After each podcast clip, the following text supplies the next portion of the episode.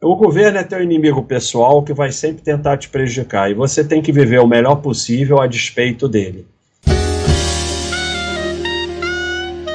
Vou passar o facão. Quem superou a crise da Covid na bolsa em 2020, o resto é uma marolinha, passa sem sofrer. A crise do Covid que foi uma marolinha, porque apesar de ter tido circuit breaker, durou muito pouco. Quando dura pouco é uma moleza. O problema é quando dura dois, três, quatro anos. Então, na verdade, a crise do Covid é que foi uma marolinha. Então, é, é, não é bem assim não.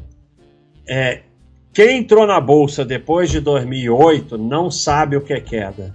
Agora, pode ser que com a velocidade é, da transmissão de informação hoje em dia, as quedas sejam mais intensas e, e durem menos? Pode ser.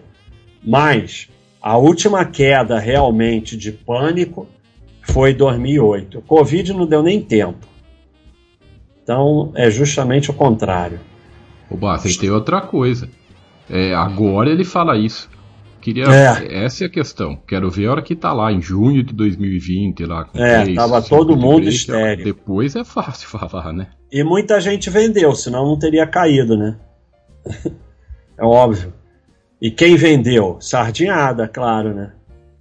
Estou no Tesouro Direto acompanhando meu próprio derretimento há quatro anos. Que beleza, né? Mas vamos esperar. O Thiago arruma umas que, assim, eu, eu acho que eu tô na Matrix. Porque, é. na verdade, não é para olhar nunca. É. Você compra o tesouro direto, deixa quieto, não acompanha e não olha, porque a queda da bolsa você já não é para olhar. Mas a queda da bolsa, ao menos, é, é uma realidade. A queda do tesouro direto nem é realidade, ela nem existe. Porque se você levar até o vencimento, você vai receber o combinado. Então, é a pessoa que não sabe o que está fazendo. Então entrou no Tesouro Direto porque era a hora do Tesouro Direto, porque não sei o quê, porque os juros, que não sei. Não sabe o que está fazendo. Tesouro Direto, você usa o Tesouro Selic para dinheiro com prazo, e sem prazo você compra o IPCA sem juro mais longo e deixa quieto. Agora, o que, que acontece?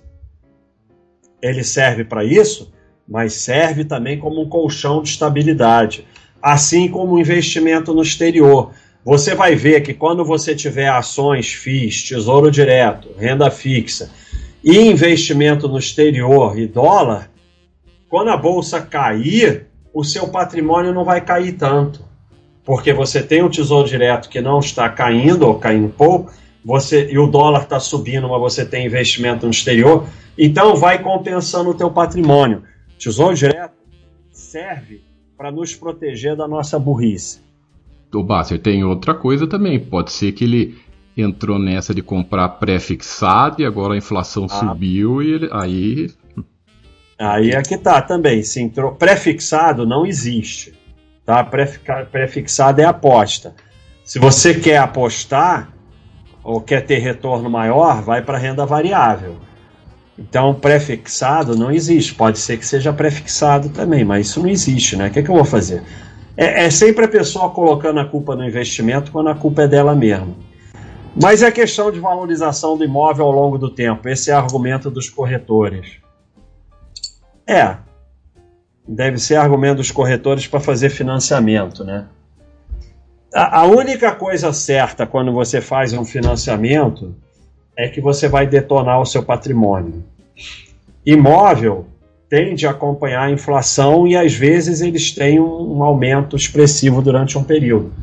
Mas não tem como você saber que vai acontecer.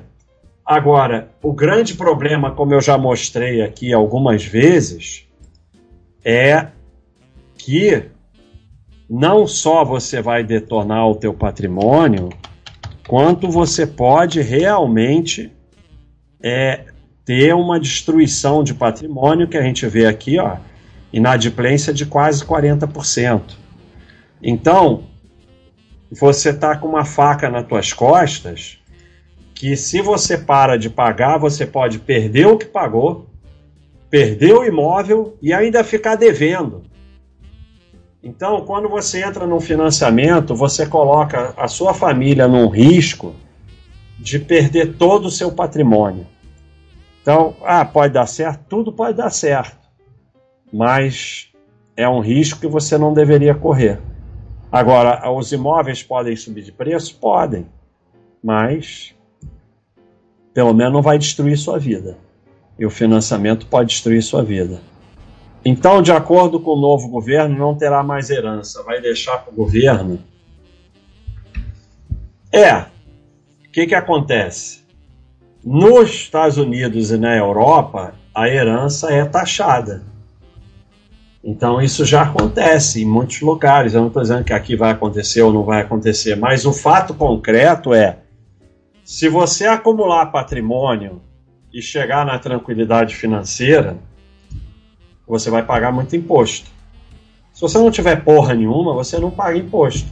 Elon Musk outro dia apareceu que ele tinha pago um bilhão de dólares de imposto. Quem dera eu pagasse um bilhão de dólares de imposto.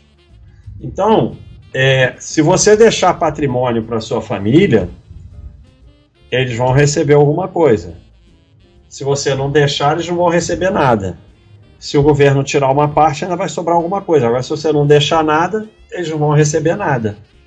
Então, é, não tem saída. Essa paranoia com imposto não tem saída. E nos Estados Unidos tem 40%, na Europa tem 40% de, de imposto sobre herança, em países capitalistas. Então, assim, o governo é teu inimigo pessoal que vai sempre tentar te prejudicar. E você tem que viver o melhor possível a despeito dele. E se você ficar em paranoia de não pagar imposto, se você não tiver porra nenhuma, você não paga imposto. E é bom isso? Não. O bom é pagar imposto pra caceta. Quem dera eu pagasse, chega na época do imposto de renda, chega lá, 5 milhões de imposto. Porra, eu ia adorar, ia achar uma coisa maravilhosa. Então, sabe? Aí é, não tem saída, isso é maluquice assim. É, o mundo não é justo. Aceitar isso facilita muito a vida, porque enquanto você fica na fantasia do mundo justo, você só vai se prejudicar. O mundo não é justo. É assim mesmo. Você dentro disso tudo você tem que se virar e fazer o melhor possível.